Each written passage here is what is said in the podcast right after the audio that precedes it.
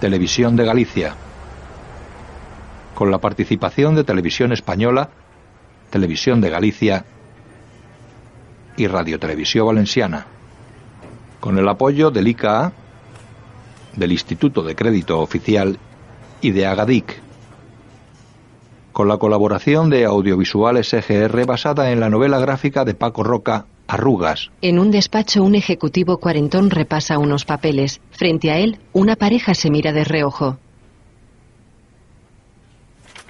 El ejecutivo deja los papeles y los mira serio. Le seré sincero. Con su sueldo y no trabajando su esposa, me temo que me es completamente imposible concederle un préstamo hipotecario. Si al Esto menos... es desesperante, joder. Es que no hay quien lo aguante. Esto es como para volverse loco. Siempre igual, joder, siempre igual. No empecemos otra vez con esto que hoy no tenemos tiempo para andar con tonterías, ¿eh? Oiga, por favor, cálmese. Llevo más de 20 años como director de esta sucursal y... Ya basta, papá. No estás en la caja. Hace ya años que no trabajas en ella. Yo no quiero ningún préstamo. Lo que quiero es que te comas la sopa. El ejecutivo mira la mesa. Hay un plato, pan, un vaso y pastillas. Pero qué...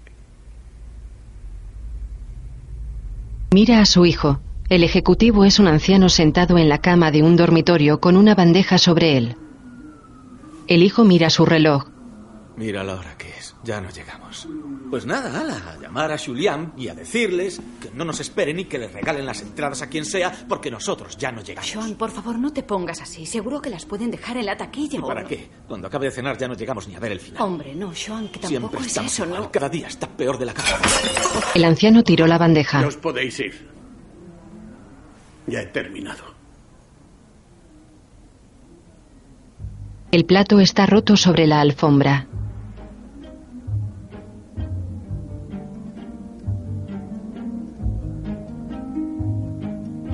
Las nubes pasan bajo un cielo azul. Tacho González. Álvaro Guevara. Mabel Rivera. Música Nani García con la participación de la Real Filarmónica de Galicia. Supervisión de animación Baltasar Pedrosa. Fotografía David Cubero.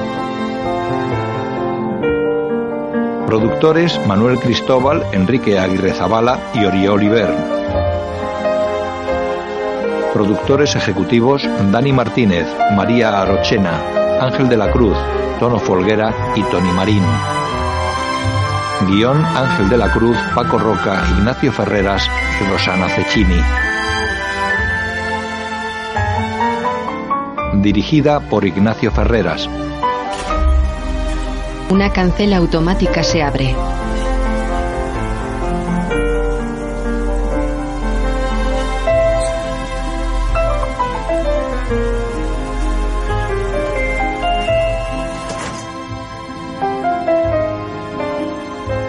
Un coche pasa a la finca.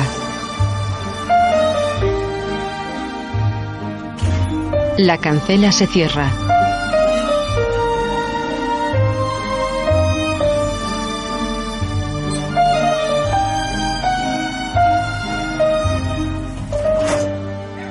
Arrugas. El anciano está sentado en el sofá azul de un ancho pasillo junto a una maleta y cerca de una puerta de cristal. A través de la ventana de administración ve a su hijo y su nuera hablando con una mujer. El hijo firma un papel. El anciano agacha la cabeza. Mira una hoja de árbol marrón a sus pies. Se agacha con dificultad y la coge. Se levanta y abre la puerta que da al exterior. Otras hojas vuelan por el aire. La suelta y cierra. La hoja se mueve temblorosa pegada al cristal. Vuela. El anciano gira y ve tras él a otro anciano calvo.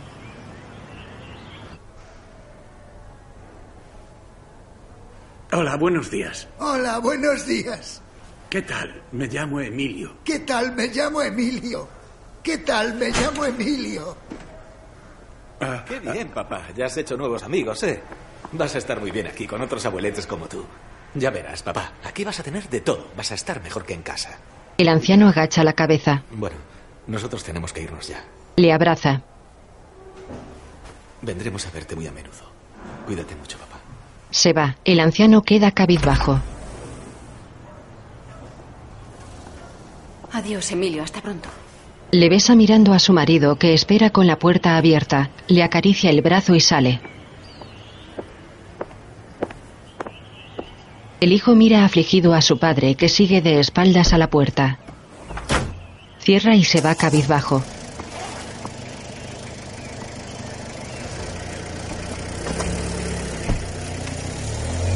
Emilio gira y ve el coche salir por la cancela.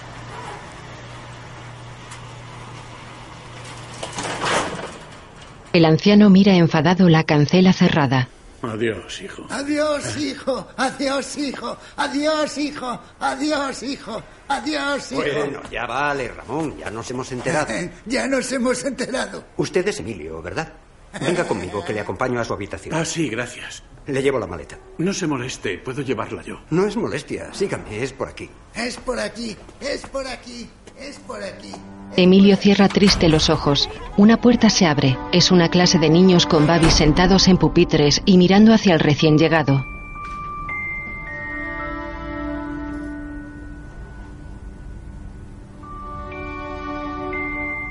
Junto a la puerta, el pequeño tira de la chaqueta del adulto que está a su lado. Quiero irme con mi madre. El adulto le empuja con suavidad y anda tras él entre los pupitres.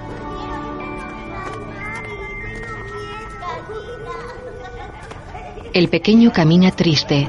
En la residencia, Pase, pase. Puede pasar usted. Voy a buscar a Miguel, su compañero de habitación. Así se conocen. Ah, muy bien, muchas gracias. Eh, eh, espero aquí. el celador se va. Emilio pasa a una habitación con dos camas. Frente a una está su maleta. Junto a la otra cama, cercana a la ventana, hay unas pantuflas y sobre ella hay un hola, un interview y un ejemplar de la voz de Galicia.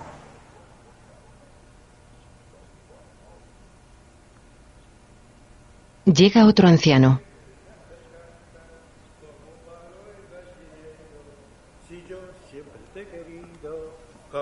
Perrito faldero. Buen día, compañero. ¿Qué te parece la celda? ¿Cuántos años te echaron a vos? ¿Cuántos años? No, no me hagas caso. Era una broma sin gracia. Yo soy Miguel, tu compañero de habitación. Yo me llamo Emilio. Encantado de conocerte. Eres, eres argentino, ¿verdad? Bueno, en realidad yo nací en Ribadeo. Pero mi papá y mi mamá emigraron cuando yo apenas tenía un año. Ah, así que has vuelto a la madre patria. Y sí, las residencias son mejores acá. No, che, en realidad yo me volví hace ya casi 30 años. Pero no hay caso, el acento no se me va. Bueno, ya habrá tiempo para contarte la historia de mi vida. Me han pedido que te enseñe la residencia. ¿Querés descansar un poco, deshacer las maletas? No, no, no estoy cansado. Podemos ir ahora si quieres. Estupendo. Sí. Vení que te doy el gran tour de la residencia. Ah, che, se me olvidaba. Tenés que pagar 10 euros por no sé qué gastos de administración. No sé, ¿eh? Si vos me lo das ahora, yo se los paso a la chica que lleva estas cosas. Gastos. ¿Qué, qué clase de gastos? Y ya sabes, papeleo, no hay quien lo entienda. Mejor pagar y olvidar. Hombre, yo era director de un banco. De esas cosas entiendo algo. Che, director de banco, qué bárbaro. ¿Vos qué sos? Otro Rockefeller. Bueno, solo era director de una sucursal de barrio. Tampoco es la cosa para tanto. No, no, un director es un director. Mira, si entendés de estas cosas de dinero y de acciones, tenés que explicarme un día, porque yo no me entero de nada. Me parece que tengo la cabeza muy dura. Pero mira, de todas formas, estos 10 euros mejor me los das ahora. No nos vayamos a olvidar más tarde, ¿viste? Sí, claro, te los doy ahora. Ya preguntaré para qué son. Toma, aquí tienes. Bueno, pues estupendo. Venga, che, venite para acá, Rockefeller, que te doy el tour. Me llamo Emilio. Emilio. Acá lo tenés, el salón principal, el mismísimo corazón palpitante de la residencia. Oficialmente se llama la sala mirador, pero acá todo el mundo le llama la pecera. Hmm. Parece que están en una sala de espera. La pecera sala de espera. La pecera sala de espera. Che, Ramón, estás hecho un poeta Un hoy. poeta hoy. La pecera Este es sala Ramón, de el espera. locutor. Repite todo lo que oye. Ah, sí, sí, ya lo conozco, ya nos hemos presentado. Presentado. Ramón era locutor de radio, pero ahora ya no habla, solo repite lo que oye.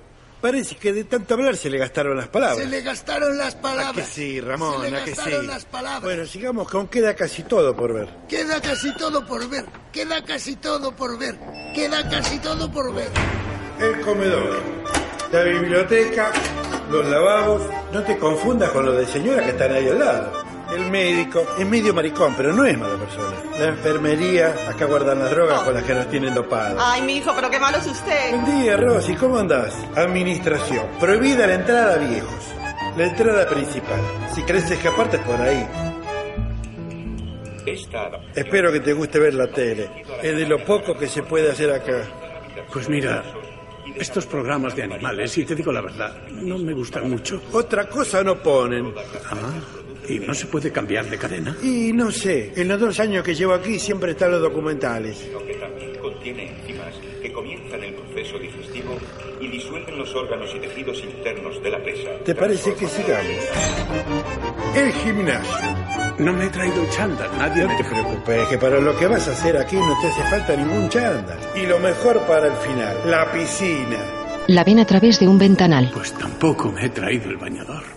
Te preocupes, que no la vas a usar nunca. Está de adorno para impresionar a los clientes. ¿Los clientes? Los clientes, Rockefeller, los que pagan las facturas. Tus hijos, el gobierno. Ellos son los clientes de la residencia, ni tú ni yo. Y la piscina es para que la vean cuando vienen de visita y se crean que esto es un hotel de cinco estrellas. Pero qué piscina ni qué carajo, si acá la mayoría no puede ni ducharse sin que lo ayuden. Pues a mí siempre me ha gustado nadar. De joven nadaba mucho en el mar y luego cuando trabajaba en la caja iba a la piscina por lo menos una vez a la semana. La verdad es que ahora lo echo de menos. Entonces pedirle la llave de la piscina. Puede que te dejen estrenarla y todo. Pues mira, igual un día de estos me animo y se las pido. Andan por un pasillo. ¿Quieres algo? No tenés más que pedirlo. Yo acá puedo conseguirte cualquier cosa. Un traje de baño, lo que sea. ¿Ustedes saben dónde hay un teléfono? Ah, buen día, doña Sol. Tengo que llamar a mis hijos. Me han dejado aquí, pero yo ya estoy bien. Tienen que venir a recogerme. ¿Dónde hay un teléfono? En recepción hay uno, doña Sol. ¿Y me dejarán usarlo? Y sí, no se preocupe, claro que la dejan. Usted me paga a mí ahora y luego llama en recepción, Ah, ¿de acuerdo? De acuerdo. Es que tienen que venir a recogerme, porque yo ya estoy bien. Con esto basta. Sí, estupendo, con esto vale. Guarda el billete. Vaya por este pasillo de recepción y pregunte por el teléfono. Sí, el teléfono. Es que tengo que llamar a mis hijos para que vengan a recogerme, porque yo ya estoy bien. Pero recepción no está ahí mismo, a la entrada. Está, pero no te preocupes, Rockefeller. Doña Sol se pasa todo el día buscando un teléfono, pero nunca llama. Así se entretiene, ¿viste? Para cuando encuentre recepción ya se habrá olvidado de qué quería hacer. Y mejor así, porque de todos modos en recepción no le dejarían usar el teléfono. Porque me dejas percantar. Se va. Emilio ve que Sol se para y mira en todas direcciones. Como un personaje en este mundo podrido, el que no vivo en se queda. Emilio se va. Anochece en la residencia. Emilio camina por los desiertos pasillos, se para y suspira mirando las puertas cerradas. Hola. Hola. Ma- Manuel.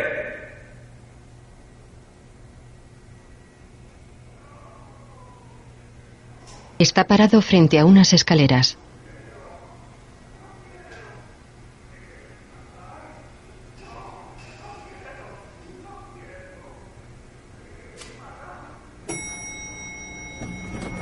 Un celador sale del ascensor con un carrito de comida.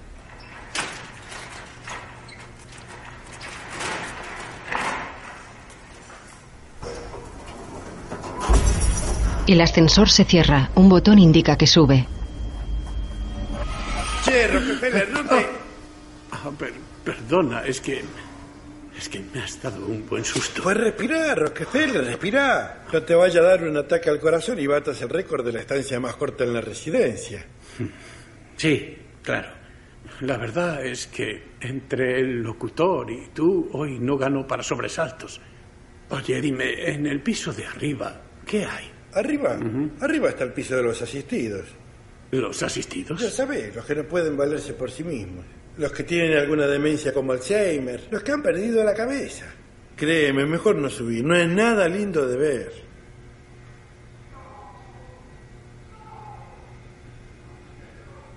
Venga, che, vamos que acá se cena temprano.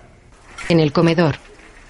Este es Emilio, mi nuevo compañero de habitación. Buenas tardes. Ella es Antonia. Encantada. Bienvenido a la residencia. Y Dolores y Modesto. Encantados. Lo mismo digo. Bueno, Emilio, ¿qué te parece la residencia? Es muy moderna.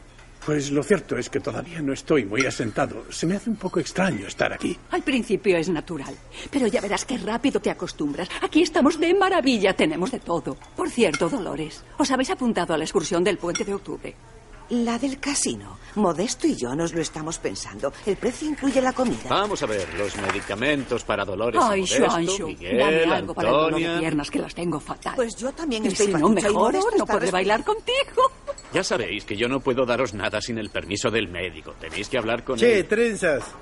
Este es Emilio, que recién acaba de llegar hoy. Jojo es uno de los enfermeros. Es un buen tipo a pesar de llevar esas trenzas. Son rastas, Miguel, rastas. Pues pedirle algo al médico a ver si se te cura. Miguel, no te metas con Juancho, que le queda muy bien el pelo así. si no me Vamos meto, a ver. mujer, si no me meto, si ya Estas para. Modesto. A ver, Las tuyas, Dolores. gracias. Las de Antonia. Gracias, Juancho. Estas son las tuyas, Emilio. Ah, pero ya sabéis qué medicinas tomo yo. Sí, no te preocupes. Esa información ya nos la han dado tus familiares. Ah, bien. Aquí están muy bien Y organizados. las tuyas. Miguel. Sí, sobre todo para doparnos. Che, trenzas, te has vuelto a equivocar con mis pastillitas. ¿En serio? ¿No ves que te has vuelto a olvidar de mi Viagra? Ay, Miguel, por Dios, qué grosero. Emilio toma el último bocado y le sirven un flan.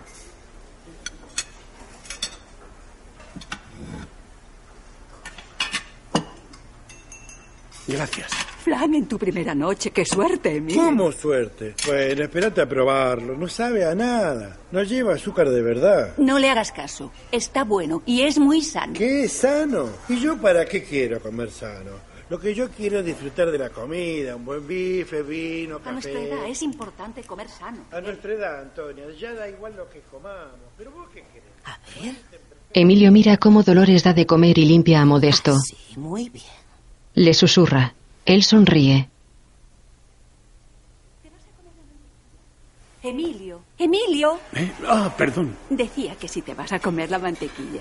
No, no, cógela si quieres. Gracias. Antonia la coge y la guarda en su bolso. Mira eso, ya empieza. Todavía tienen la comida en la boca y ya están haciendo cola para acostarse. Toda la noche lo mismo. ¿Por qué tienen tanta prisa? Y necesitan ayuda para acostarse, pero no hay suficientes auxiliares. Pueden pasarse una hora esperando. ¿Y por qué no hacen otra cosa mientras esperan? Otra cosa, aquí solo hay comer, dormir y cagar. Miguel, ¿qué estamos comiendo? De noche, Emilio está sentado en pijama en el borde de la cama. Se quita su reloj de oro.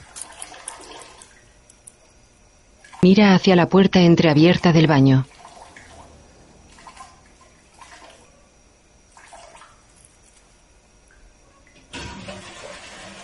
Pone el reloj en la mesita de noche junto a su cartera y una foto de una mujer con un niño en la playa.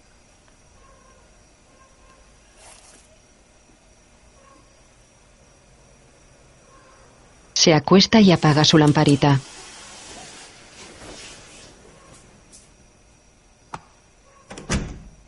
Miguel sale del baño en ropa interior.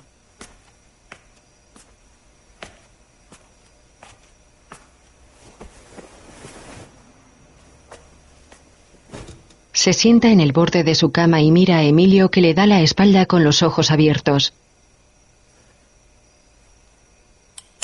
Miguel apaga su lamparita y se mete en la cama. Emilio cierra los ojos. Los abre triste.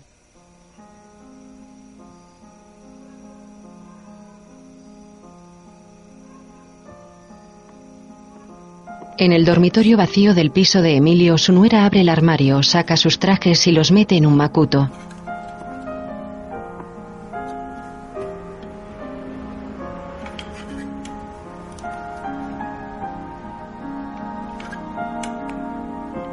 El hijo entra, abre la ventana y cuelga en el exterior un cartel de se vende.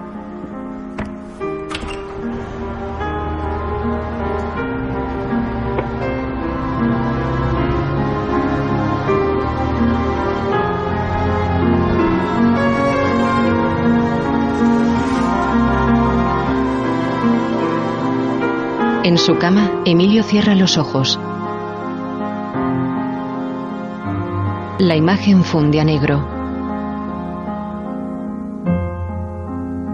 Amanece en la residencia rodeada de altas vallas metálicas.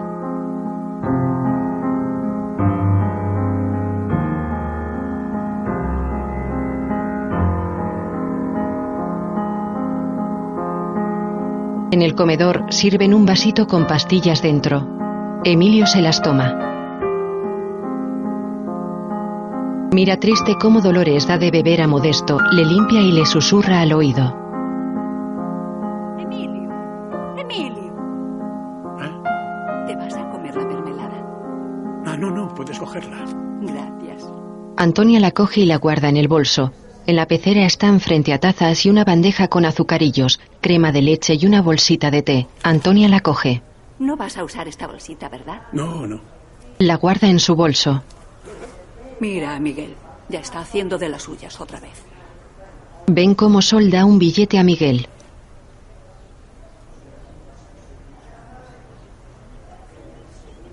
Sol se va en la dirección que le señaló. Miguel camina hacia Antonia y Emilio.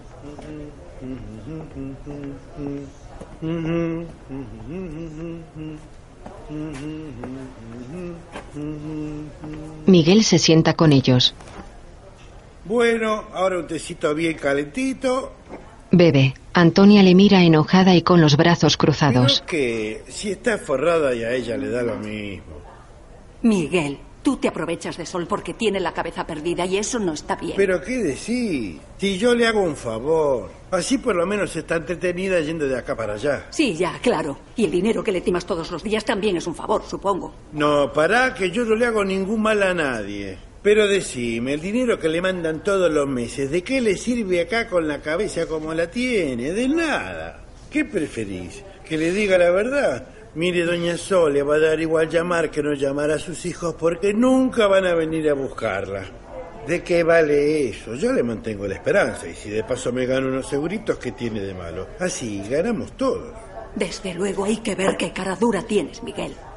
Eh, decidme una cosa. ¿A Modesto qué le pasa? ¿A Modesto? Uy, el largo adiós. Modesto tiene Alzheimer. El pobre ya no sabe ni dónde está. Si no fuera porque Dolores se ocupa de él, ya lo habían subido al piso de arriba hace tiempo. Dolores es una santa, hay que ver cómo se ocupa de Modesto.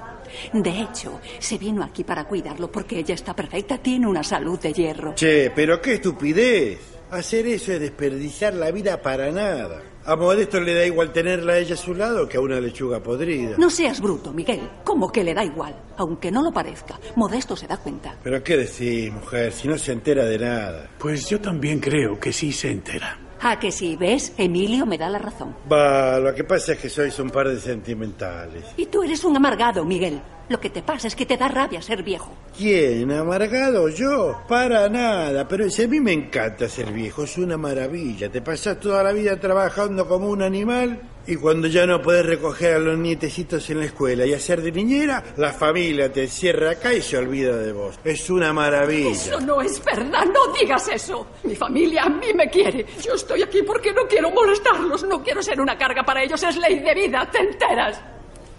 Los jóvenes tienen que vivir su vida. Se va con su andador.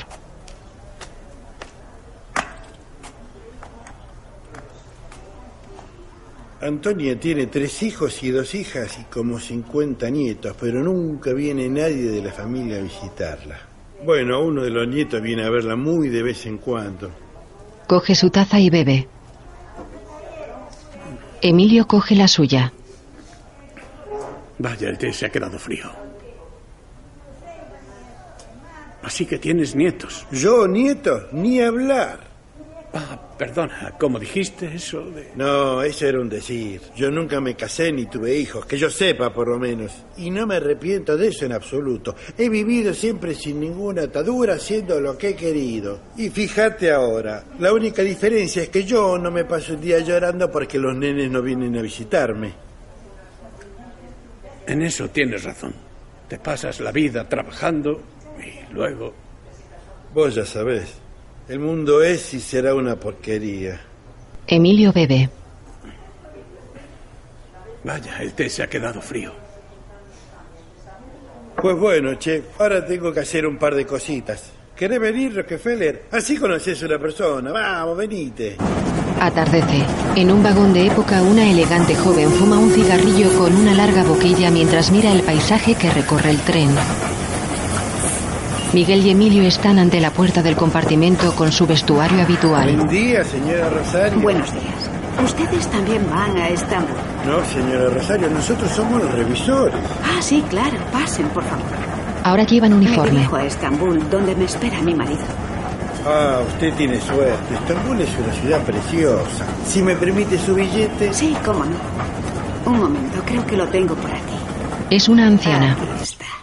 Estupendo. Se lo devolvemos cuando hayamos cruzado la frontera. Ay, pues claro, claro. Muy bien, muy bien. Que disfrute del viaje, señora Rosario. Los Cárpatos están preciosos en esta época del año, ¿verdad? Se pasa todo el día acá mirando por la ventana. Se cree que va en el Orient Express. Yo siempre le sigo la corriente y eso la hace feliz a la pobre. Bueno, vamos, Rockefeller, que si nos ven aquí nos regaña. La anciana Rosario los ve salir sentada en su silla de ruedas. Coge su imaginaria y larga boquilla y fuma mirando por la ventana de su habitación.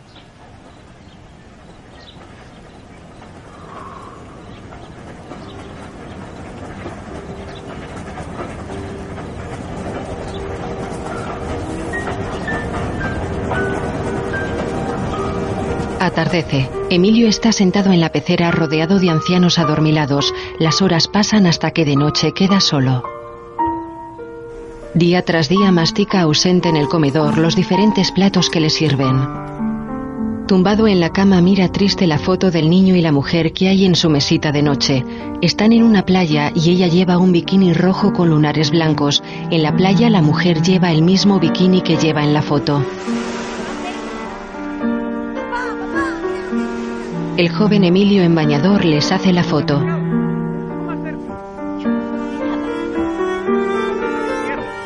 Mujer y niño se mueven a un lado. Se mueven hacia el otro lado.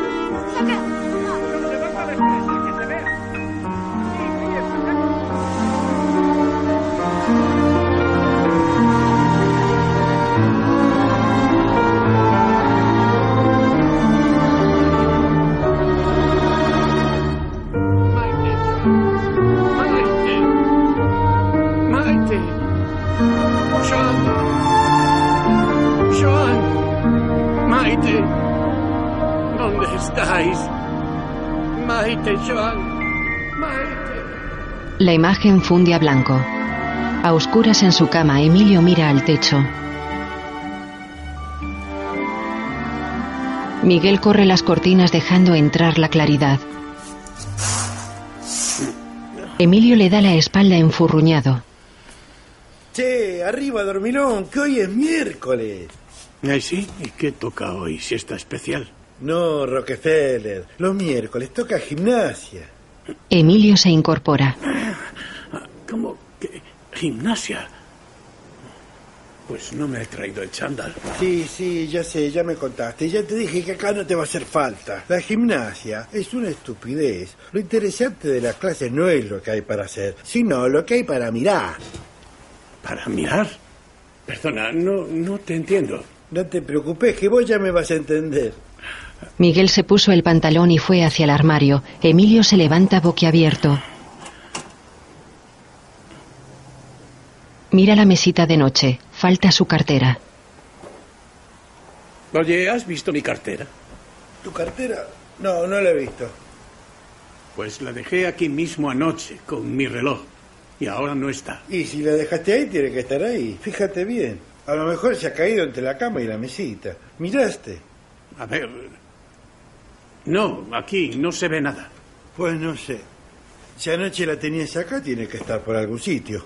Pero si vos no te apurás, no llegás a desayunar, ¿eh? Mejor vestite ahora y vamos a desayunar. Y si querés, luego te ayuda a buscar. Sale. Emilio mira desconfiado. En el gimnasio, una joven pelirroja de grandes pechos está frente a los ancianos sentados en sillas. Cuando mueve los brazos y aplaude, sus pechos se mueven ostensiblemente. Muy bien, genial. Así me gusta, chicos. Veros a todos aquí, despiertos y llenos de energía. ¿Y ahora me entendés, haciendo Rockefeller?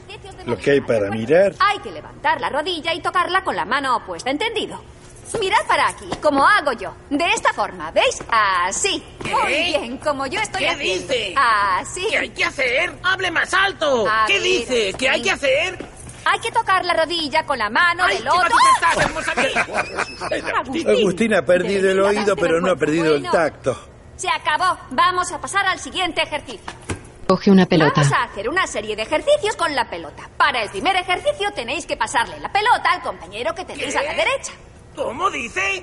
¡No la oigo! Tenéis que pasarle la pelota al compañero de la derecha. ¿Qué? ¿Cómo? ¿Qué hay que hacer? A la derecha, al compañero de la derecha. ¿Qué? ¡No la oigo! Que tenéis Acérquese que aquí. pasarle la ¿Qué hay que pelota. hacer? ¡No la oigo! Acérquese un poco más. Pellicer, explíqueselo usted. Que hay que pasarle la Yo lo he pelota oído de ya, la no me derecha. grite. Empiezas tú, Antonio. Hay que hacerlo rápido, ¿eh? A ver si batimos el récord de la semana pasada. ¿Preparados? A un ciego. Aquí, aquí. Esteban, Esteban, cójala, hombre. Aquí, ¿No está hombre. ciego? A ver, Y no. sí, hace un año le dio un subidón fuerte de azúcar. Pero a ver, hombre, mire. La pelota llega a la joven. Bien hecho, señorita Ana. Aquí tiene Esteban. No, no, A mí no, a ella. la derecha. La golpea. Está bien, Eugenia. Pero si yo no he hecho nada, señorita. Ay, la pelota, señorita, que se va. Se le caen las colchonetas. Ya la tengo. Oh, nada, nada, esto bien. La anciana duerme. Bueno, sigue tú, Dolores.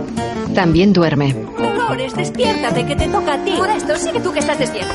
Se la lanza. La pelota se cae y rueda. La joven la recoge y corre hacia Agustín. Toma, Agustín, rápido, sigue. Que se va. Más cuidado, hombre. Ah, aquí tienes, Agustín. ¡Qué torpe estoy! Es igual, ya lo tengo. Le toca el culo. Así se hace, Pellicer. La cogió. Sonriente se la pasa a Miguel. Él a Emilio. Muy bien, chicos, dos minutos menos. Hemos batido nuestro propio récord. Un aplauso. Fantástico, muy bien, estupendo. Ahora vamos a hacerlo al revés. Le pasamos la tolepa al compañero de la izquierda. Empieza tú, Emilio. ¿Qué? ¿La, la, la qué? La toleta, Emilio, al compañero de la izquierda. Eh, eh, ¿El qué? La toleta, Emilio. Igual que antes, pero La toleta. Emilio, date prisa, que hay que batir La el toleta, Rockefeller. La toleta, Emilio. La toleta, Emilio, rápido. La toleta, Emilio. La toleta. Llueve en el exterior de la residencia. Emilio mira ausente por la ventana de la biblioteca.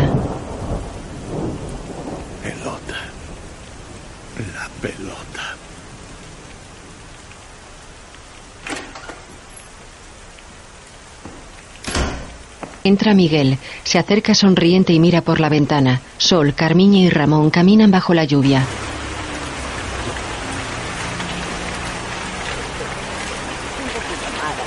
El teléfono, el teléfono. Tengo que llamar a mis hijos. Tengo que llamar a mis hijos. ¿Cómo se le ha ocurrido a esa pobre mujer salir a buscar un teléfono ahí fuera con este día? Acá, Rockefeller, cuando no sucede nada interesante hay que provocarlo. Si no mantener la cabeza ocupada con algo, la perdés enseguida. A veces he llegado a formar una fila de cinco personas. Pese a la última, la viejita del paraguas, es Carmiña. Nunca está sola, porque tiene miedo a que se la vengan a llevar los marcianos. Carmiña levanta la cabeza y mira hacia atrás asustada. Tres marcianos se ocultan tras árboles del jardín. Aparece un ovni. Che, mira cómo corre la Carmiña. Se ve que no hay nada como una buena paranoia para mantenerse joven, ¿eh, Rockefeller? Emilio frunce el ceño. No me parece bien. Es una broma cruel. Miguel queda serio. Ambos miran por la ventana. Acá eso ya da igual, Rockefeller. Acá lo único que importa es no dejarse hundir. Un celador recoge a los tres de fuera.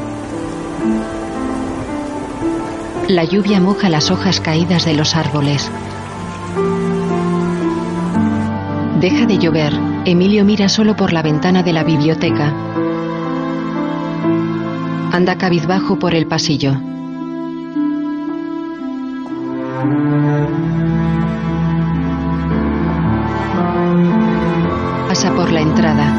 Vestíbulo ve un árbol de Navidad. Las paredes del pasillo están repletas de motivos navideños. Se ve con Antonia adornando el árbol. Los dos Emilios se miran sorprendidos. Está solo frente al árbol. Fuera nieva. Emilio anda con dificultad sobre la nieve. Se para y coge aliento.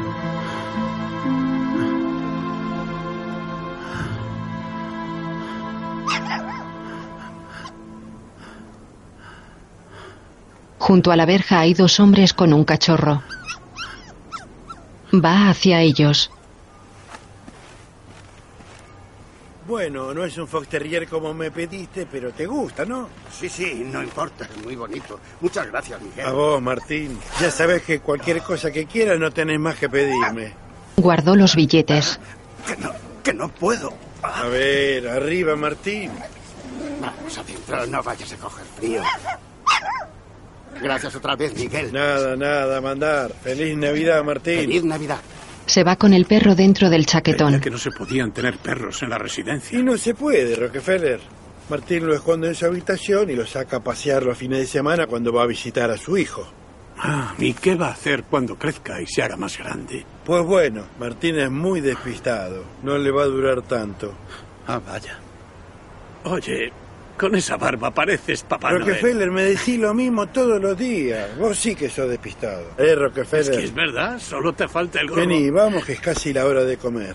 ¿No tenés frío así, sin abrigo? No, no tengo frío. ¿Sabes qué? Vos también deberías dejarte la barba, te quedaría bien. ¿Yo? No, a mí me queda muy mal. No, en serio, las jovencitas se vuelven locas por una barba blanca. De noche en su habitación, Emilio se quita el reloj y Miguel lee en la cama. Che, Rockefeller, te vas a agarrar una bronquitis así, con el pijama desabrochado. ¿Qué? Ah, no, no, estoy, estoy bien así. Yo, yo nunca me resfrío. Sí, yo tampoco. Somos un par de viejos duros de pelar, ¿eh, Rockefeller? Pues sí, la verdad es que yo siempre he hecho mucho deporte, sobre todo natación. De joven nadaba mucho en el mar y luego, cuando trabajaba en la caja, iba a la piscina por lo menos una vez a la semana. ¿En serio? Che, qué bárbaro. Sabes, tendría que aprovechar la piscina que hay aquí.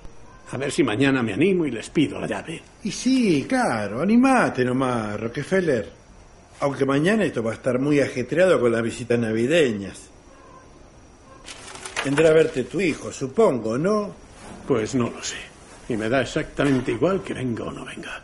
No te preocupes. Acá los familiares son como el turrón. Faltan todo el año, pero en Navidad caen seguro. Sí, y las dos cosas dan ardor de estómago. es verdad, también se parecen en eso. Buenas noches, Rockefeller. Buenas noches. Miguel apaga. Emilio también tras dejar el reloj en la mesita. De día. Mi reloj estaba aquí cuando me fui a dormir y en la habitación no ha entrado nadie. Así que ya me dirás. Le han salido patas y se ha ido corriendo el solito, ¿verdad? Rockefeller, yo no he tocado tu reloj. Búscalo bien, tiene que estar en algún sitio. Vamos, Manuel, no te hagas el inocente. Si no lo he cogido yo, has tenido que ser tú. Che, Emilio, cálmate. Yo te ayudo a buscarlo, pero no me vengas ahora con ¿Te que... has creído que soy imbécil? ¿Cómo que me ayudas a buscarlo? ¿Pero te crees que no te he visto a ti ti- timando a esa pobre gente y robándoles cuanto Eh, puedes? cuidadito con el dedito y las acusaciones. Vos siempre andás perdiendo cosas. Si tenés la cabeza mal, no es culpa mía. No es cierto, mentiroso. No intentes confundirme tú. A mí no me pongas la mano encima. ¿Vos quién te crees que sos? ¿Querés pelea? Te voy a... De un empujón lo tira sobre la cama. Che, Rockefeller, está bien, te has hecho daño. Devuélveme el reloj, ladrón. ¿Sabes lo que te digo? Buscate vos solo el relojito ese de mierda y dejate de joder. No creas que esto se va a quedar así. Te voy, te voy a denunciar. Sí, dale. Denunciame nomás, viejo loco. Sale al pasillo. Dos ancianos con andador lo miran boquiabiertos. Dentro Emilio se incorpora.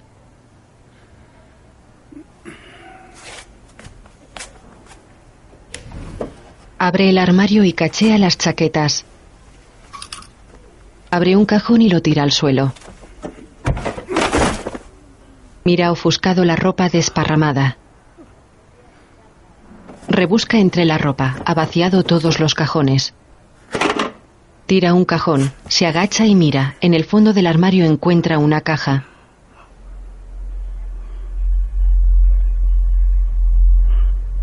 La pone sobre la ropa amontonada en la cama y la abre. Está repleta de enormes fajos de billetes y una gran bolsa de pastillas. Tembloroso, Emilio se fija en las pastillas. Entra Miguel.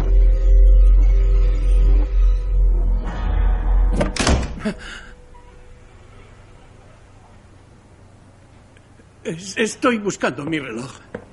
Se desliza hasta la pared. Miguel se acerca amenazante y coge su caja. Escúchame bien, Rockefeller. Si me volvés a tocar mis cosas o le contás a alguien lo que hay en esta caja, te juro que te recago a patadas. ¿Me entendés bien? ¿Me entendés bien, Rockefeller? Emilio está solo sentado en la cama. Todo está recogido. Shoansho. Emilio, ¿te encuentras bien? Emilio, ¿te encuentras bien?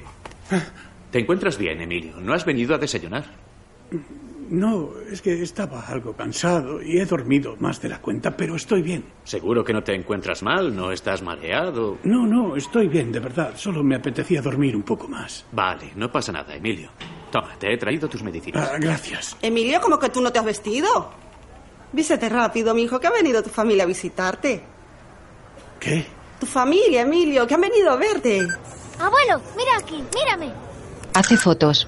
Abuelo, ¿por qué estás vestido así? quítale el flash que deslumbra. ¿Cómo vestido? Emi, no molestes al abuelo. Si no le molesto. Sí, mira la foto. Ah. ¿Ves, abuelo? Tienes el jersey encima de la chaqueta. Bueno, es que así estoy más cómodo. Y como ahora ya no tengo que ir a trabajar. Ah, ¿has visto la cámara que me han traído? Es de 10 megapíxeles. Ya se la enseñas luego, ¿vale? Que ahora estamos hablando. Anda, ve a hacer más fotos. Bueno, sí. Luego te enseño la cámara, ¿vale, abuelo? Ah, vale, claro. Oye, Joan, dime, este niño a mí, ¿por qué me llama abuelo? Papá es mi hijo, Emi, tu nieto. Pero no te acuerdas. Sí, hombre, sí, sí, sí, claro. Es que yo en estas cosas no me fijo mucho. Te he dicho que le quites el flash, que Es que sale solo. A ver, Emi, déjame un momento la cámara. Sí, estoy bien, estoy bien. Es que últimamente las luces fuertes me deslumbran mucho. Yo creo que deben de ser las cataratas, que las tengo peor. Sus manos tiemblan. Tú estás contento en este sitio. Te tratan bien. Hombre, pues no estoy mal.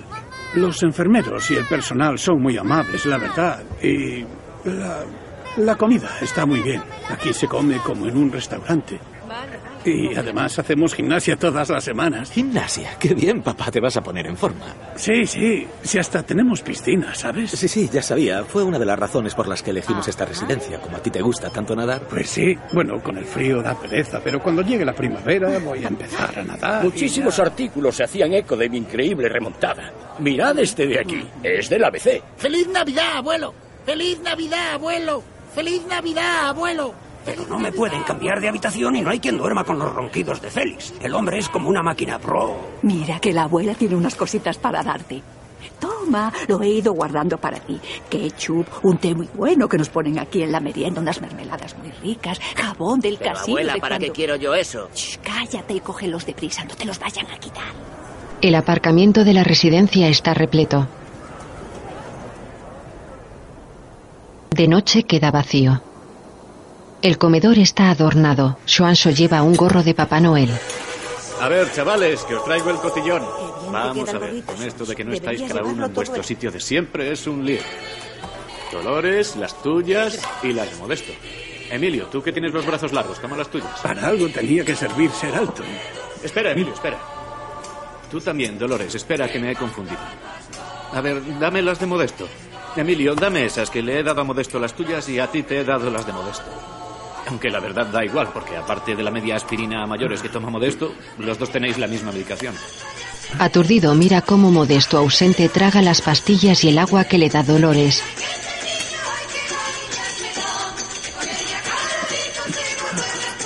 Boquiabierto mira el vasito con sus pastillas.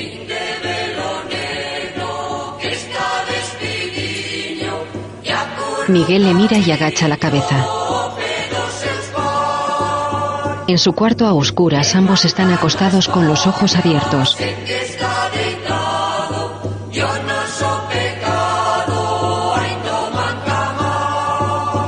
En la entrada de la residencia hay nieve. Las luces del árbol son intermitentes.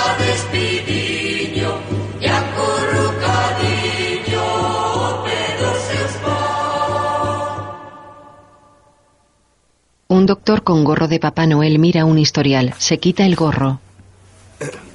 Sí, efectivamente. Básicamente, usted está tomando la misma medicación que Modesto. Pero eso no puede ser. Debe tratarse de un error, porque Modesto tiene Alzheimer. A ver, Emilio, el Alzheimer no tiene un tratamiento específico. Todos estos medicamentos de los que estamos hablando son medicamentos que se recetan con frecuencia a personas mayores. Oh, claro, claro, qué tonto. No se me había ocurrido. Pues me he pasado la noche sin pegar ojo pensando que tenía Alzheimer. Claro, desde luego, es comprensible. No se preocupe usted por estas cosas, Emilio. Que para diagnosticar ya estoy yo aquí. Sí, sí. Es que uno empieza a imaginarse cosas y luego, claro. Pero bueno, es un alivio. Me quedo tranquilo sabiendo que no me pasa nada. La nieve cubre el exterior de la residencia.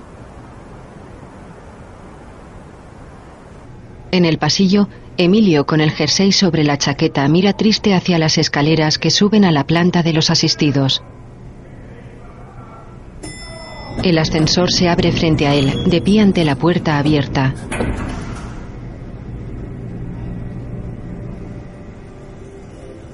Entra.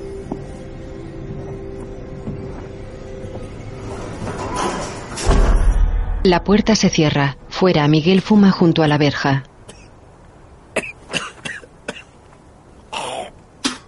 Todo está nevado y hay niebla. Mira hacia el ruido. Anda hacia donde miró. Ve a Emilio agarrado a la verja.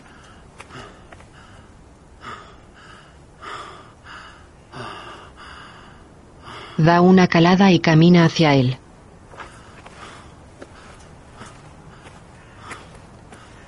Pasa de largo. ¿Quién es la chica joven en el piso de arriba? Ya sabes quién digo. La paralítica. Subiste arriba, Rockefeller. ¿Quién es esa joven? ¿Por qué está aquí, en la residencia? Él la ocupa. Hijo de puta, cabrón, hijo El edificio en el que vivía se le desplomó encima y se quedó parapléjica. Como nadie le reclamó y parece que no tiene familia, la trajeron acá. Está allí tirada, como si fuese una cosa. Están todos allí abandonados, como si fuesen trastos rotos en un desván. No hay nada para tragar. Aquí no hay nada para tragar. No hay manera, todo tiene que ser de otra manera, de En el patio. Y sí, ya te dije que era mejor no subir. Miguel, tengo Alzheimer. Te lo han dicho. No, no se atreven a decírmelo, pero no soy imbécil. Tú ya lo sabías. Llevo acá en este lugar más de dos años, Rockefeller. De estas cosas aprendes pronto.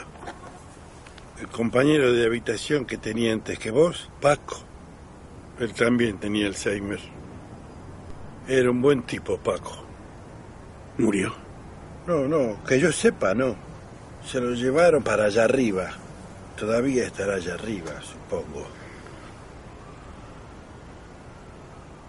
Yo no quiero acabar así. Mira, Emilio, no, no, no te preocupes mucho. En realidad, con el Alzheimer podés pasar años sin empeorar.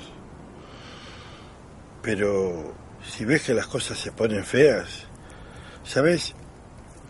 Las pastillas que encontraste, yo, yo las fui juntando para mí, por si acaso, por si las cosas se me ponen feas. Pero, pero yo puedo conseguir más. No, a mí eso no me parece bien. A vos nada te parece bien, Rockefeller. Pero acá esos moralismos no sirven para nada. Acá solo tenés dos opciones. Puedes seguir engañándote, pensando que todo va bien, que andás en el Orient Express, que cuando llegue la primavera vas a nadar en la piscina y acabar allá arriba con los otros. O podés afrontar la realidad. Emilio frunce el ceño, gira y se va molesto. Miguel queda cabizbajo.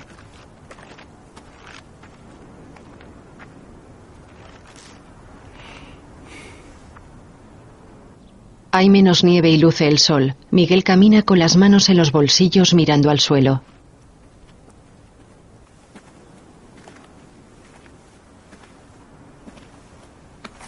A través de los ventanales ve a Emilio dentro del edificio de la piscina. Emilio está de pie en el borde. Miguel corre por el pasillo. Se detiene ante una puerta de cristal cerrada. ¡Eh! Rockefeller, salí de ahí ahora mismo, no hagas ninguna locura. Rockefeller, no ir, salí de ahí. ¿Te has vuelto loco? ¿Qué crees que estás haciendo? ¡Rockefeller! Emilio se zambulló. Un zapato toca el fondo. ¡Rockefeller! Miguel corre por el pasillo e intenta abrir el vestuario que da a la piscina.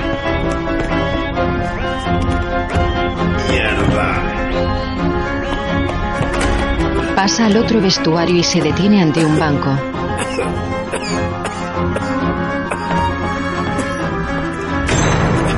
Entra en la piscina mirando en todas direcciones sin verlo.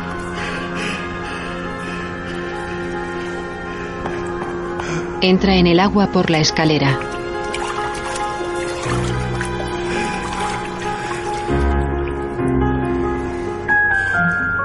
Emilio pasa buceando junto a él y sale junto al borde de la piscina.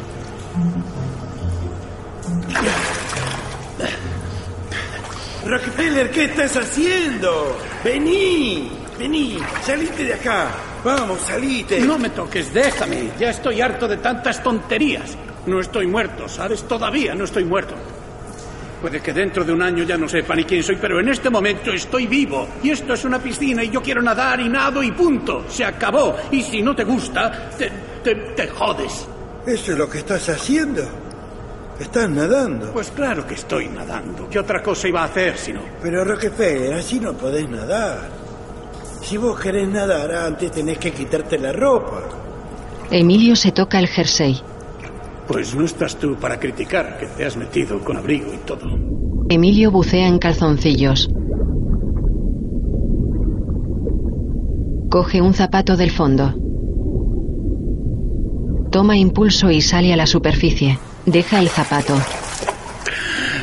Toma aire y se sumerge de nuevo. Miguel flota boca arriba, también en calzoncillos. Las ropas de ambos chorrean en los bancos. Miguel flota mirando al techo. Emilio saca el otro zapato. Ambos flotan boca arriba. Rockefeller, ya verás que tú y yo de alguna manera nos la vamos a arreglar. No vamos a acabar en el piso de arriba.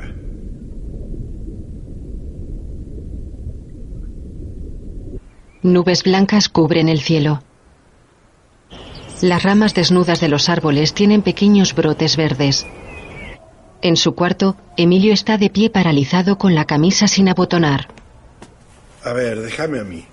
Es importante estar bien vestido, Rockefeller, especialmente hoy. El médico y los enfermeros enseguida se dan cuenta de cómo nos anda la cabeza según cómo vamos vestidos, ¿entendés? Sí, como la señora, como la señora esa que se pinta tanto. Exactamente, como la señora Josefa. Basta con verla por la mañana para darse cuenta de si se ha levantado con todas las neuronas o no. Ahora, ahí está. Metete bien la camisa por dentro. ¿Qué corbata querés, la de siempre o la roja? Eh, la de siempre va bien. ¿Estás seguro? ¿Y no preferís la roja para estar más elegante? No, no, la de siempre. La verdad es que la corbata roja no me gusta, nunca la uso. No sé por qué la he traído para aquí. Debe de tener valor sentimental. Carajo con el nudito este. Nunca me queda parejo. No es una obra de arte, pero ahí está. Gracias, Miguel. Y sí, sí. A ver, trae aquí los puños. No, el izquierdo, te lo dejo desabrochado para que puedas leer la respuesta sin dificultad. Acordate que las tenés ahí escritas, ¿eh? Sí, claro, claro. Siempre hacen las mismas preguntas, así que no deberíamos tener ningún problema. Y acordate de mantener la palma de la mano contra el cuerpo para que no te la vean, ¿eh? No estás nervioso, ¿no? ¿Quién, yo? No. Aunque la verdad es la primera vez que uso una chuleta. Che, tranquilo, Rockefeller, que yo en esto soy un experto. Y ahora tenés que meter aquí los brazos. Yo voy a estar a tu lado y ya arregle todo, no te preocupes. Lo que no me has dicho es cómo vas a hacer para que te dejen entrar conmigo en la consulta. ¿En la consulta? Es que la consulta hoy va a estar fuera de servicio por pequeños problemas técnicos. Soanso, la joven y el doctor miran una puerta. Mm, no. Creo que es necesario llamar a un cerrajero. Alguien ha metido chicle hasta el fondo de la cerradura. Pues vaya una gracia. En la pecera el doctor introduce la clave en el portátil. Pues nada, Emilio. Vamos a hacer el test aquí mientras me arreglan la puerta del consultorio. O lo dejamos para otro día, si ves que hay mucho barullo. No, no, aquí está bien, no me importa. De acuerdo, vale. A ver, un momento que abro este programa de aquí. Tras él Miguel le guiña. Ramón imita. A ver, Emilio, háblame de la cena de anoche. De, de la cena. Que, que le hable de la cena. Sí, por ejemplo, ¿qué tomaste de primero? Ah, ah, bueno, eh, vamos a ver. De primero, de primero, eh, nos pusieron... O no sé, cualquier otra cosa que recuerdes sobre la cena. La cena, la cena. Ahora no, la Ramón. cena, la cena. ¿No ves que estamos ocupados? Estamos ocupados, Ahora no, que estamos ocupados, estamos ocupados, favor, estamos cállate, ocupados, estamos está, ocupados, Cállate, estamos por ocupados. Cállate, Basta ya, por Ramón. favor, cállate, Emilio. por favor. Emilio, ¿te encuentras bien? ¿Qué pasa? ¿Tienes molestias en el brazo? Ah, no, no. Venga, Ramón, no distraigas a Emilio, que estamos haciendo algo importante. A ver, Emilio.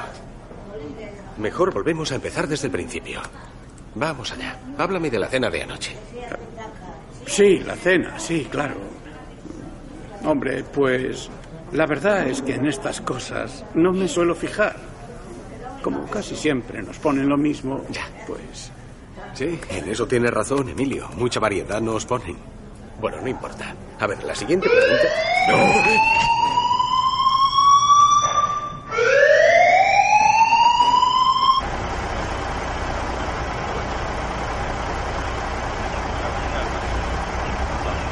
Se van. Emilio y Miguel están sentados en un banco del jardín. Miguel se chupa el pulgar. Che, mirá qué tajo que me hice con esa porquería de alarma. Debería ponerles una demanda, ¿no te parece, Rockefeller? No lo he hecho muy bien, ¿verdad? No, ¿qué decís? Salió todo perfecto, ya lo vas a ver. Mañana me encargo de mantener al doctor ocupado con un par de lumbagos, un par de jaquecas y no se vuelve a acordar de vos hasta el año que viene. No te preocupes por nada, Rockefeller, todo está bajo control. Miguel. Che, Martín, ¿cómo andás? ¿Qué decís? ¿Cómo está la laica? ¿Todavía te sigue comiendo las zapatillas? Martín agacha la cabeza. ¿Qué? Pero tan pronto. Bueno, si me pudieras conseguir otro. Sí, hombre, no te preocupes. Ya vas a ver cómo te lo consigo. A ver si te encuentro un Fox Terrier. La imagen funde a negro. Voz en La off. vejez es algo natural, no es una crisis nacional. A nuestras familias no queremos estorbar, si no, no podrían trabajar. Pero que no nos llamen viejos porque no somos un saco de pellejos.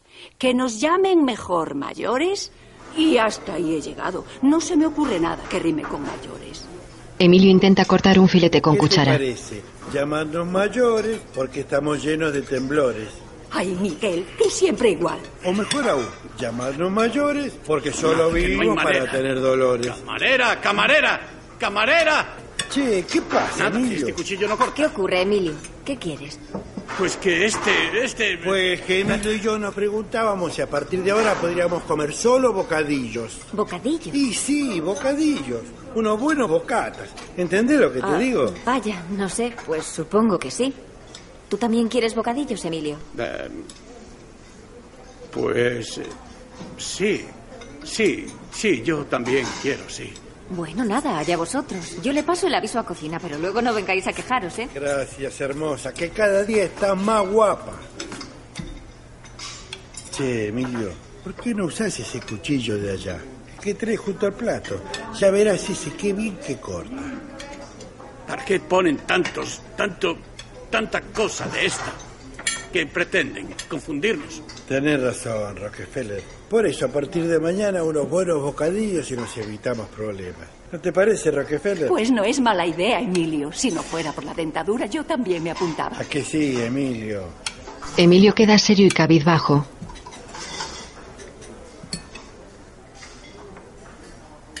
Mira su reflejo en la cuchara. A ver, que se te cae. Ahora, que limpiarse. Le limpia la boca y le susurra. Él sonríe. ¿Qué le dices para que sonría? ¿Quién? Yo, a Modesto. Sí, ¿qué le dices para que sonría?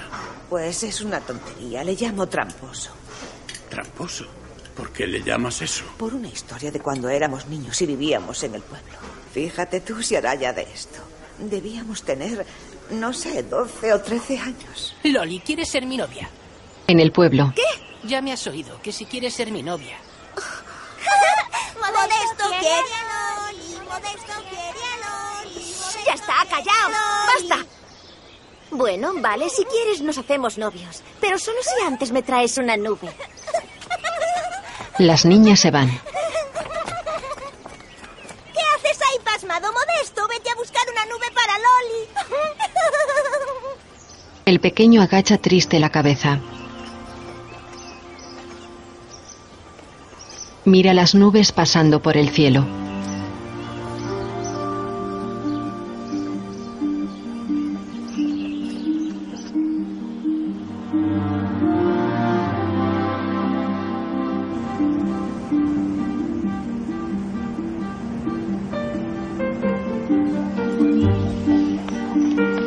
Pequeño corre por el pueblo. ¡Niño! A ver si verás por dónde vas. Llega hasta las niñas. ¡Loli! Loli, ven conmigo, date prisa. Vamos, date prisa. Entran en el recinto vallado de la iglesia. Los dos niños corren hasta el campanario. Él abre la puerta y suben. Modesto al campanario no se puede subir. Llegan arriba junto a la campana.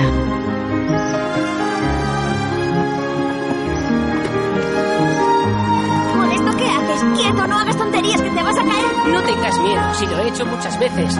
No seas miedosa. Vamos, sube. Dame la mano, dámela. Y ahora ten cuidado. No mires hacia abajo. Salen fuera. Sujétate bien, agárrate. Aquí viene, ya está aquí. Desde la parte más alta de la torre ven cómo una nube se acerca desde el horizonte.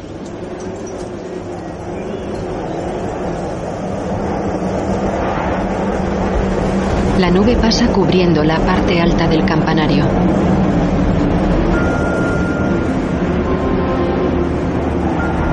Ambos miran boquiabiertos, rodeados por la nube.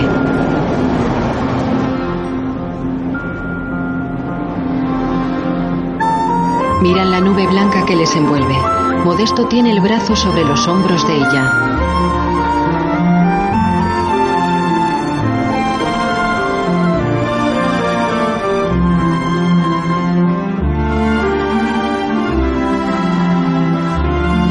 Cuando la nube pasa, el sol ilumina a los niños.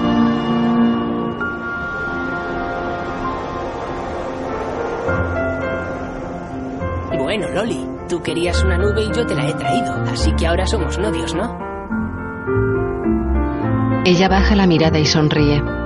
Tramposo. La pareja de ancianos se mira sonriente en el comedor.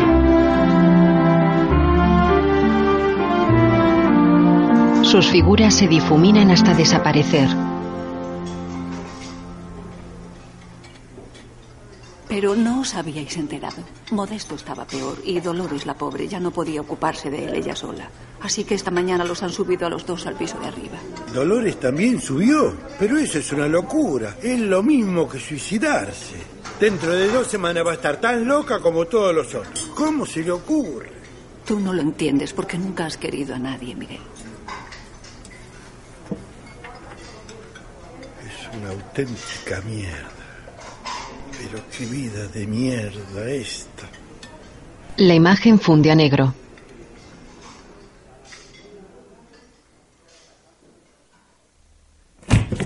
Miguel despierta. Emilio pone la maleta sobre su cama y mete su ropa. ¿Qué haces, Rockefeller? Sí, Rockefeller, ¿qué estás haciendo? Me voy a mi casa. Ya estoy harto de que robes mis cosas.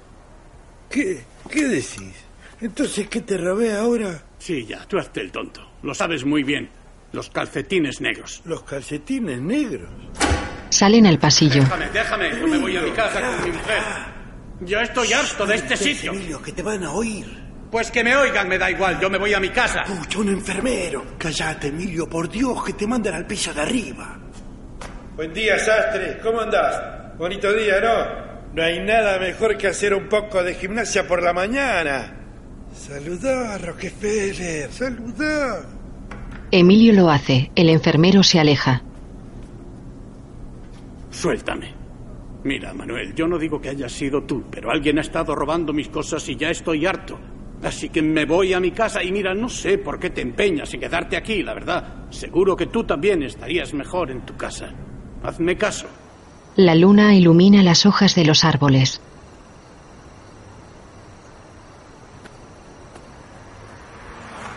Miguel camina junto a la verja. Venga, vamos por acá.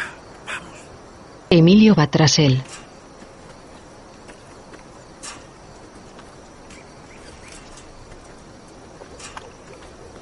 Esperad, no vayáis tan deprisa, no vayáis tan rápido que por aquí, con la hierba, el andador se maneja fatal. Antonia, baja la voz. Ya, bueno, bueno, pero para andar por aquí deberías traer el bastón y no ese catafalco. Sí, claro, qué listo. Y con lo oscuro que está, me caigo y me rompo la cadera. Esto es lo que me pasa por ir a despedirme de vos. Ya, hombre, como que me iba a quedar aquí sola mientras vosotros dos os vais por ahí de juerga. Bueno, che, vamos rápido que nos están esperando. Y calladitos, eh, por favor. ¡Ay, zurdo! Casi me das un ataque al corazón. Shh, que te van a oír. Hala, pasad por aquí. Zurdo se pone la linterna en la boca y levanta la verja dejando un pequeño hueco. Vamos, joder, id pasando. Los tres lo miran inmóviles. Zurdo recorta un gran cuadrado de malla metálica. Separa la malla cortada.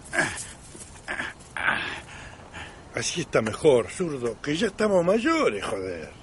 Pasan por el agujero. Te vas a dar, Emilio. Cuidado con la No, cabeza. si ya me he dado bien. Y vos, Antonia, no te enredes con este alambre de acá. Ilumina el suelo, zurdo. Ilumina bien el suelo. Gracias, guapo. De nada, señora. Cuidado con eso que son ortigas. Joder, zurdo, que te dije rojo. Hombre, Miguel, con el poco aviso que me has dado, bastante que te he encontrado un descapotable. Además está nuevecito y va de puta madre. Ya verás. ¿Tienes los papeles en regla y el depósito lleno? Sí, sí, hasta arriba. Va, supongo que el color da igual. Aunque hubiese sido mejor que fuese rojo. Acá tenés la guita, zurdo. A lo mejor faltan un par de euritos. Pero no me pidan más, que no hay más, ¿eh? Vale, vale, toma. La documentación está en la guantera. Toma, Emilio, conducí vos. ¿Quién, yo? Pero si a mí me quitaron el carné hace años. Y por lo menos alguna vez lo tuviste. Porque vos de casualidad no conducís, ¿verdad, Antonia? ¿Quién, yo? No, ¿qué va? Pero tú no conduces, No, Miguel. pueden creerlo. Entre una cosa y otra nunca aprendí. Entonces te toca a vos, Rockefeller. Además vos tenés pinta de ser buen conductor. Pasan sobre una rotonda. ¡Emilio, por Dios!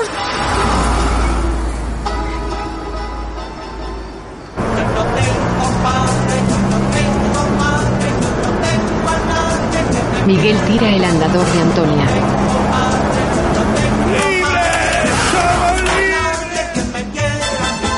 ¿Pero qué has hecho, Miguel? Me has tirado el andador. Ya no te hace falta, Antonia. Ahora estamos motorizados. Pero en algún momento habrá que bajarse del coche, digo yo. No te preocupes ahora por eso. Yo te consigo otro andador cuando haga falta. Miguel, por favor, sube la capota que me estoy quedando ¡La congelada. capota! ¿No lo estarás diciendo en serio? Es que estoy destemplada. Así voy a coger una pulmonía. A, a mí también me está entrando frío, la verdad. ¿Ves? No lo puedo creer. Menudo par. La capota se pone sola. ¿Qué te parece, Antonia? Tecnología de lujo. ¡Qué barbaridad! Como en una película de James Bond. Así está mejor. Cuando veáis una estación de servicio paramos y cojo agua para tomar las pastillas. ¿Qué decís, Antonia? Dijimos que nada de medicina. No vamos a ser esclavos de la vejez. Ya, pero me he traído solo las pastillas del estreñimiento y las de la circulación. No me he traído las del estómago, ni las del azúcar, ni las de la artritis. ¡Qué animal! ¿Cómo va ese? Rockefeller, ¿por dónde estás conduciendo? ¿No estaremos yendo contramano? No, pues no estoy seguro. Voy a ver. Abre la puerta y el coche da bandazos.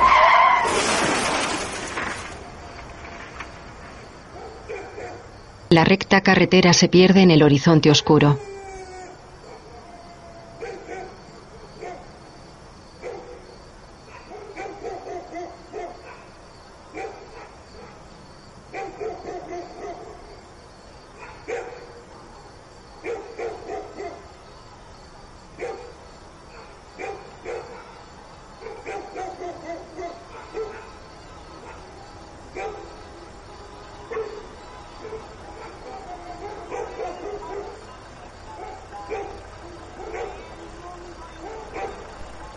Las rodadas cambian de carril bruscamente haciendo una S. El coche está caído en el arcén. Chocaron contra el arcén.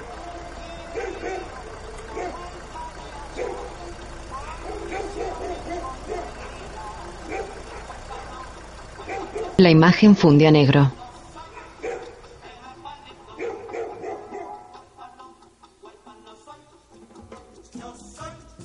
El huerfanito. En la residencia Miguel tiene la nariz vendada, un ojo morado y una tirita en la ceja. Peor todavía, podíais haber chocado con otro coche. Y hemos tenido suerte de que la prensa no ha sabido de la historia. Porque por este asunto nos podían cerrar la residencia. Miguel, no sé si te das cuenta de la seriedad de la situación y de las posibles ramificaciones legales de este incidente. ¿Me estás escuchando, Miguel? Emilio, ¿cómo está? ¿Está bien? Emilio está donde tiene que estar, recibiendo el cuidado profesional que necesita. Y ni se te ocurra ir arriba a causar más problemas. Pero se está recuperando. Mira, Miguel, Emilio perdió conocimiento durante algunas horas y luego la anestesia y la confusión del hospital. Este tipo de cosas afectan mucho a los enfermos de Alzheimer. A partir de ahora, Emilio va a necesitar cuidado continuo. Así que no nos crees tú más problemas, que bastante has hecho ya. Estoy hablando muy en serio, Miguel. A la primera queja te transfiero a otro. En el comedor está ante un plato con un bocadillo. A su lado, Antonia come con un brazo en cabestrillo. Miguel, no vas a comer. ¿No quieres que te traigan otra cosa? Él no levanta la mirada. Mira la piscina vacía desde el jardín a través del ventanal.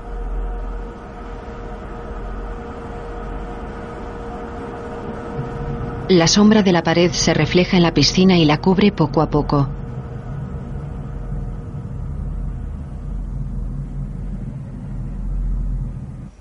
Miguel llena un vaso de agua sentado en su habitación y mirando la caja en su regazo.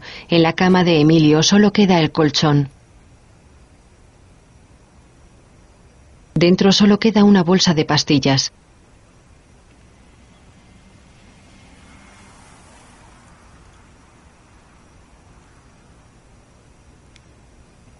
Coge la bolsa y pone la caja sobre la cama. Intenta abrirla. Se rompe y las pastillas caen al suelo. De rodillas en el suelo las mete de una en una en un vaso.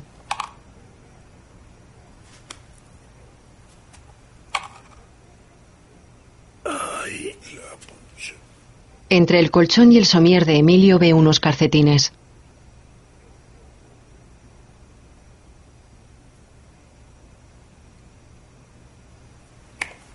Se levanta. Va hacia el otro lado de la cama.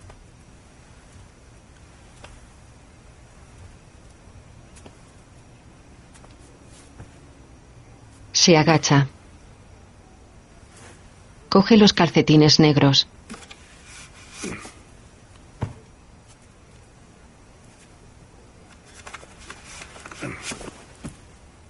Los mira sobre el colchón. De uno saca el reloj de oro.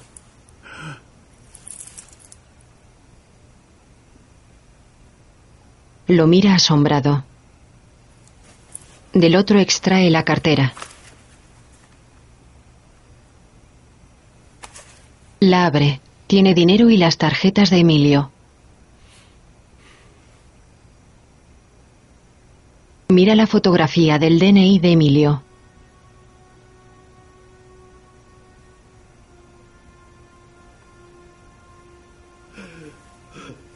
Se lleva la mano a la cara.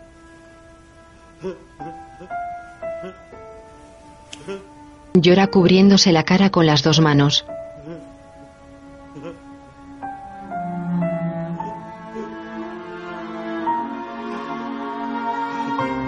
Los árboles de la residencia tienen pequeñas flores rosas. En el comedor, Antonia come con el brazo en cabestrillo.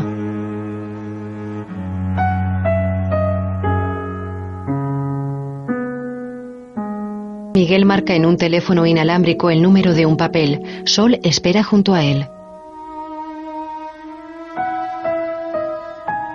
Le da el teléfono. Ella habla. En el comedor, Antonia toma una pastilla.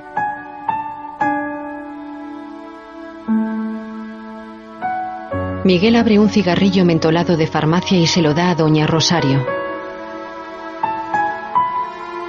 Ella fuma. Él se despide tocando su gorra imaginaria de revisor de tren. Antonia bebe de su taza. Un fox terrier ladra. Martín lo acaricia. Miguel le da una correa extensible y le muestra cómo usarla.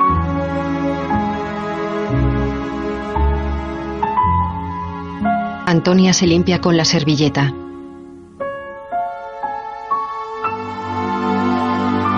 Miguel dispara una pistola de agua. Se la da a Carmiña que la mira sorprendida. Dispara un marciano que asomó tras ella y se derrite. Carmiña dispara satisfecha. Miguel ríe. Miguel baja la mirada consternado y se va triste.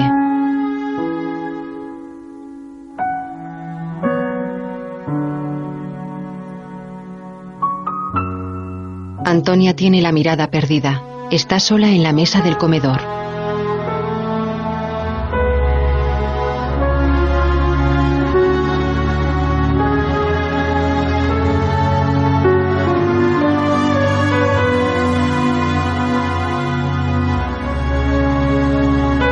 Camina por el pasillo ayudándose con un bastón de cuatro pies.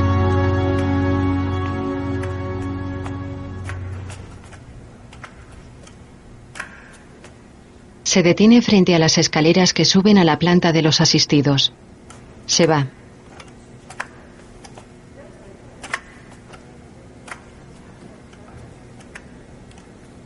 Camina por el pasillo. Para frente a una puerta. Doña Rosario fuma el mentolado en su cuarto. Sí, adelante, pase. Buenas. ¿Se puede? Sí, sí, cómo no. Pase usted. Usted también va a Estambul. Sí, yo también voy a Estambul. Ah, qué bien. Así podemos hacernos compañía hasta el final del trayecto. Claro, a mí no me gusta viajar sola. Las dos son jóvenes. El Oriente Express circula sobre un puente.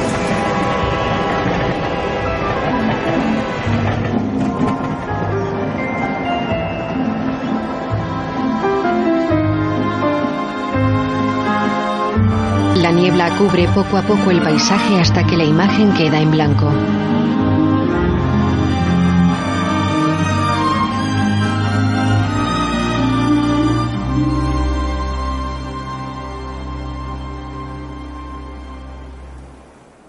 Emilio tiene puesto su reloj de oro.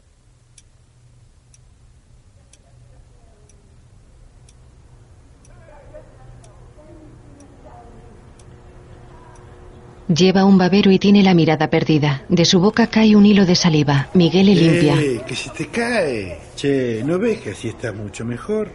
Hoy sí que tenías hambre, ¿eh? ¿Y viste cómo al final te lo comiste todo? Bueno, vamos a limpiar por aquí un poco. Miguel, colócame bien la pajita esta de los cojones que se me ha vuelto a girar, coño. Pero che, flaca, qué lenguaje. Un día de estos te voy a lavar la boca con jabón. Oye, ya te dije muchas veces que a Emilio no le gusta que digas tantas palabrotas. A Emilio como está ahora ya le da igual. Él ya no se entera de nada. Estás muy equivocada, flaca. Aunque no lo parezca, de lo que importa sí que se entera. ¿No es cierto, Rockefeller? Emilio sonríe. Una nube blanca flota en el cielo azul.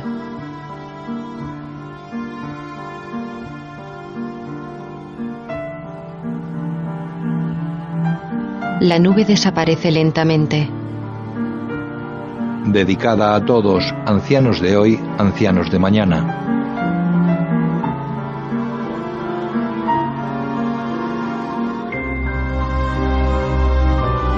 Es de día en la ciudad.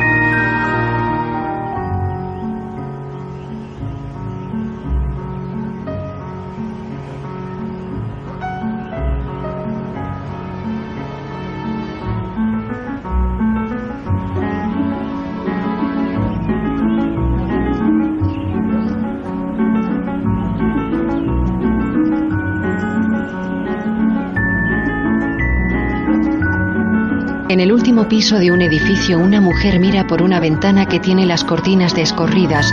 La mujer abre las cortinas de otra ventana. Un hombre está asomado a una ventana del piso de abajo.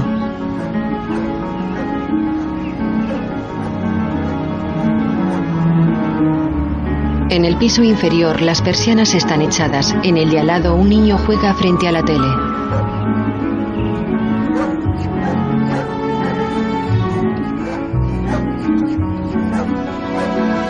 En el bajo hay una frutería.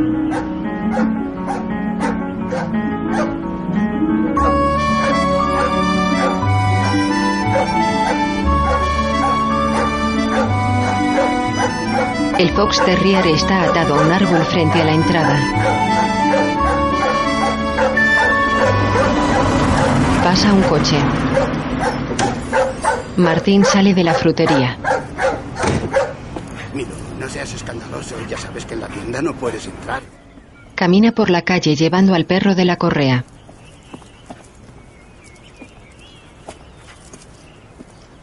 Espera que el perro orine y llama a un portal.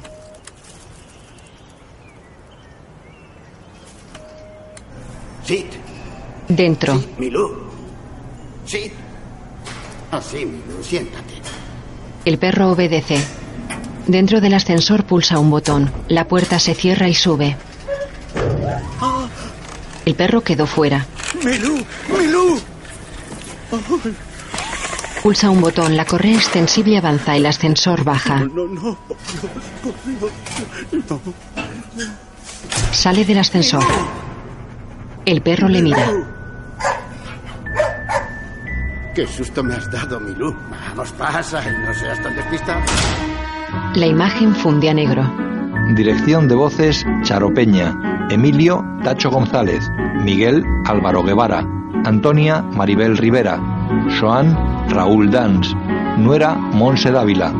Guión audio descriptivo en sistema Audesc escrito y sonorizado en Aristia Producciones.